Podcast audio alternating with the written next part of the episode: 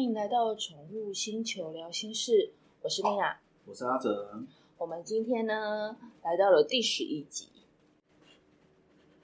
那第十一集我们有重量级的来宾哎，没错，就是我们的宠物王子。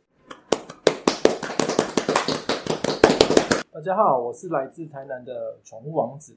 目前我服务的项目有宠物疗愈以及宠物易经沟通咨询。很高兴今天来这边分享我一些服务上的经验。今天呢很开心，然后呢邀请到了我们的宠物王子来到了现场。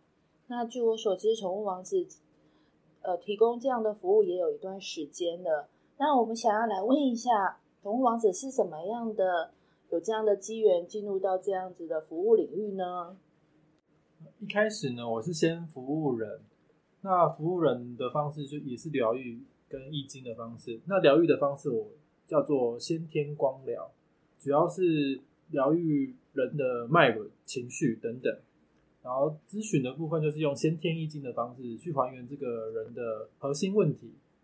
那后来就发现说，其实宠物跟人的灵魂都是蛮独一无二的，所以在服务宠物上，其实会觉得跟服务人其实是大同小异的，因为他们。都有各自的身心灵的问题。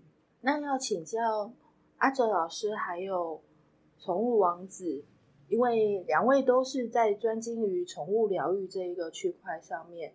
那请问一下，两位对于宠物疗愈有什么样的看法呢？虽然我们口头上讲是宠物疗愈，但其实也是在针对一个人做疗愈，所以应该是要把宠物当成人来看。那宠物也就像人一样，会有一些情绪，有一些可能表达不出来的想法。可是它不像人类一样是有自己有方法可以去发泄的。所以宠物疗愈是在协助宠物可以把还原它的一些可能忧忧郁为何、生气为何、烦闷为何，找出它那个原因，然后去让主人明白它现在的状况怎么样，是让呃。主人更知道宠物的一些心态跟想法，这样子。那阿泽老师，你对于宠物疗愈的看法呢？我也同意刚刚宠物王子说到的，疗愈宠物其实就是在疗愈人。就像我们上一集有谈到的，不管是宠物还是人，它其实都是有形跟无形一起组成的。那有形面，我们在上一集已经讨论到很多有关，不管是行为上。或者是在疾病上会有的状况，但单纯用有形面来判断宠物的问题的时候，都会发现有一点点的不足的地方，所以才会接触到宠物疗愈，来去更深入的了解饲主还有宠物的身心灵状态为何，该如何有形面。该如何有形面结合无形面的全方位去疗愈宠物和饲主的身心灵？在这里呀，也要来请教一下我们宠物王子，宠物沟通是什么呢？那它跟宠物疗愈最大的不一样，它的差别它在哪里呢？那宠物疗愈跟呃宠物沟通的部分的差异是说，像宠物疗愈啊，比较是还原情绪嘛，我们是从情绪这个点去看这个宠物的一些。呃，成因为何这样？可是像宠宠物沟通的部分，我的服务方式是用先天易经的咨询方式，算是一种从呃点线面去看这个生命的一个，就是它的起承转合啊，就是为就是从它的本心本性开始，本性本性就是指它的原本的样子，然后再看到它一些后天的一些环境所造就的它，所以。本质上，在用这两个方式看宠物的架构上就不太一样，就是宠宠物沟通是用比较更高的角度去看还原这个宠物的样子，那宠物疗愈就比较是针对情绪这方面。哇，那也很谢谢宠物王子，让我们分别了什么叫做宠物疗愈，还有宠物沟通。那我也这么难得的机会，也邀请我们阿哲老师，还有我们宠物王子。一起呢来分享他们在疗愈的过程当中所印象深刻的疗愈小故事吧。那这次我分享我比较印象深刻的个案，是马来西亚，是透过视讯的方式做疗愈。然后这只狗的品种是罗威纳犬。那主人遇到的问题是，这只罗威纳犬，诶前前后后生了十三只小孩，可是这十三只小孩没有一只活下来的。然后事主发现它就是会在狗狗住的地方，就是不停的挖洞，是有点忧郁的状况。然后前来请我协助疗愈跟还原这样子。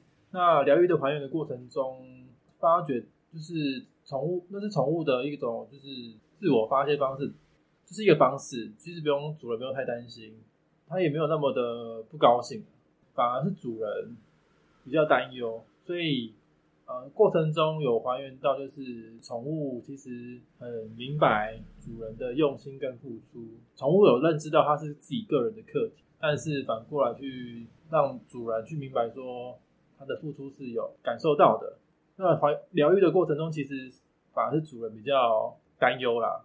所以整个疗愈完之后，主人也分享了就是很长一篇的心得，也回忆到他过往的生命的一些事件。然后再连接到现在这只宠物，它其实是这个过程是蛮开心的这样子。然后过一阵子，我联系一下那个个案的主人，他说自从那次疗愈完之后，罗威纳犬啊，他名字叫威威士忌啊，他说后后面他其实蛮活蹦乱跳，没什么事。啊，非常感谢，就是那那次的疗愈这样。后来我会更更明白，就是说主人跟宠物是生命共同体的，是会互相影响的。有时候主人的状态调整好，反而就是宠物也会渐渐的变得不一样。真的没有错，我们真的就是跟宠物跟人啊，都是生命共同体的存在。宠物的世界只有主人，主人的世界里面呢，当然也有它相依为伴的一个宠物。所以呢，有时候爱呀，要用对方需要的方式，而不是我们想给的方式。有时候主人这个故事可能就告诉我们。有时候我们觉得宠物是这样，可是宠物可能不是这么想。那透过宠物疗愈，也会去让你更了解我们的宠物在想些什么，它需要是什么样的对待。那我们接下来要请阿哲老师再分享他宠物疗愈当中发生的一些故事。那我和大家分享我疗愈鱼的故事好了。它是一只斗鱼，那这边名字我就不说了。在帮鱼疗愈之前的我，原本以为鱼的情感可能不如其他动物来的强烈，但在疗愈的当下，却感受到很温暖的那种感谢和希望，可以陪伴在这个主人身边的讯息。之后问了事主，才知道说啊，原来这一只斗鱼是他在夜市套圈圈的时候套中的。他很感谢这位事主，把他带离这个空间、这个环境，而且因为。当时，这只鱼就常常会感受到说主人焦虑的心情，所以也希望可以陪伴在事主身边，陪伴他度过目前的困境。我在疗愈结束后，也为他们 PO 了一篇文章，文章上面就写到说：想当你的守护星，想当你的守护天使，可以把我也放在心上吗？他们之间的那种感受让我蛮感动的。宠物真的比我们想象中还要拥有丰富的情感，而且饲主和宠物之间确实彼此相连着，有如生命共同体一般。那接下来我们就请宠物王子来帮我们分享他疗愈浪浪的一个故事。这只浪猫的那个缘分呢，就是主人是说他就是一直在他家，大概足足来来回回三个月了，然后觉得很有缘分，帮他收编。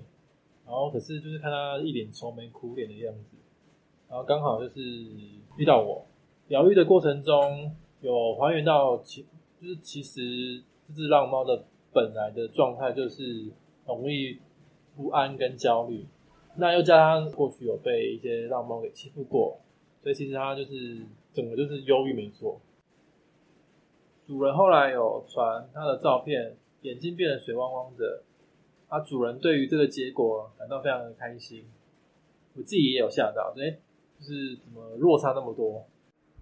我再分享一个蛮有趣的个案，他是马尔济斯，那是透过宠物易经咨询的方式，宠物原本在家里都乖乖的上厕所大便啊，都很正常，然后突然某某一阵子突然会随地在客厅随地大小便，一直找不到原因。咨询完后，确实他情情绪上没有特别的那种就是不爽什么的。后来才发现他的本心本性的样貌是，就是他就是一开始就是乖乖当乖乖牌啦。可是他的本心本性的本质是他是其实是他好吃懒做的，只是一开始就是装模作样，就是配合主人，然后等跟主人弄熟之后，才展露他的本性。真的，这个我很有同感。就像我自己现在养的狗，它名字叫做润润，它是我收编的一只流浪狗。那我刚把它带回家的时候，它非常乖，哇，就是那种网络上会说乖的让人心疼的那一种狗，就好乖，怎么又不会叫，又贴在我旁边，又会塞奶。后来给给它吃吃饲料也都不会挑食，好乖好乖的一只狗。但当我养了它两个礼拜，它就开始疯狂的拆家，我实在是想不明白为什么。后来我才知道，哦，原来这才是你的本性，你就是有那种破坏欲，嗯，想要想要去狩猎的那种本能的欲望，是被你一开始压进去，好像怕我把你丢掉，怕我不要你，所以我先装装的很乖，嗯，我很棒，我很棒，称赞我，摸我。但是等当你确定我不会把你丢掉的时候，你就开始展现。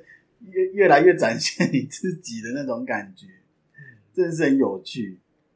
所以不是只有人有欺骗性，其实宠物也有欺骗性。反正你不会丢掉我了嘛，我也认识你啦，你现在对我也很好啊，所以呢，你该不会把我丢掉吧？我可以展现我自己了。真的。后来那个易经给主人的建议就是，这个阶段可以对他凶一点，就是不用再像过去一直。无止境的宠爱，这样，所以就是此时此刻是建议主主人，就是该凶的时候要凶，哎，不用就是太顾忌宠物的感觉，因为那 很因为那个感觉很像，就是易经的讯息是还原说，很像未来他如果养小孩，应该养小孩的这种就是先修办的概念，对，因为其实宠物跟就如同刚刚前面所说，就跟人一样，只是他是灵魂是降在那个。狗上这样子，不然他其实他们的想法跟行为啊，其实是跟人一样，只不过他们就是肉体是对，嗯，就地位还是要明确啦，嗯要让他知道谁才是家里的大人，就是也是学习中庸了，该凶的时候凶，该爱的时候爱了。是的，没有错，我们都是来学习中庸之道。其实不管是宠物还是我们身边的人，我们都是彼此生命共同体的存在。每一个相遇都是一个独特的缘分。不管是我们的宠物或是我们的家人，已经升级成家人，认识宠物或是认识彼此都是重要的事情。我们当然可以透过宠物疗愈，还有宠物沟通，来认识对方到底在想些什么。那也是我们自主还有宠物之间，生命与生命之间的互相学习。那如果说你想要了解更多，也都欢迎你私讯，然后留言告诉我们。那也有底下的连接，我们会把两位老师的联络方式呢放在下方哦。那有些人也会问到说，一定要到现场吗？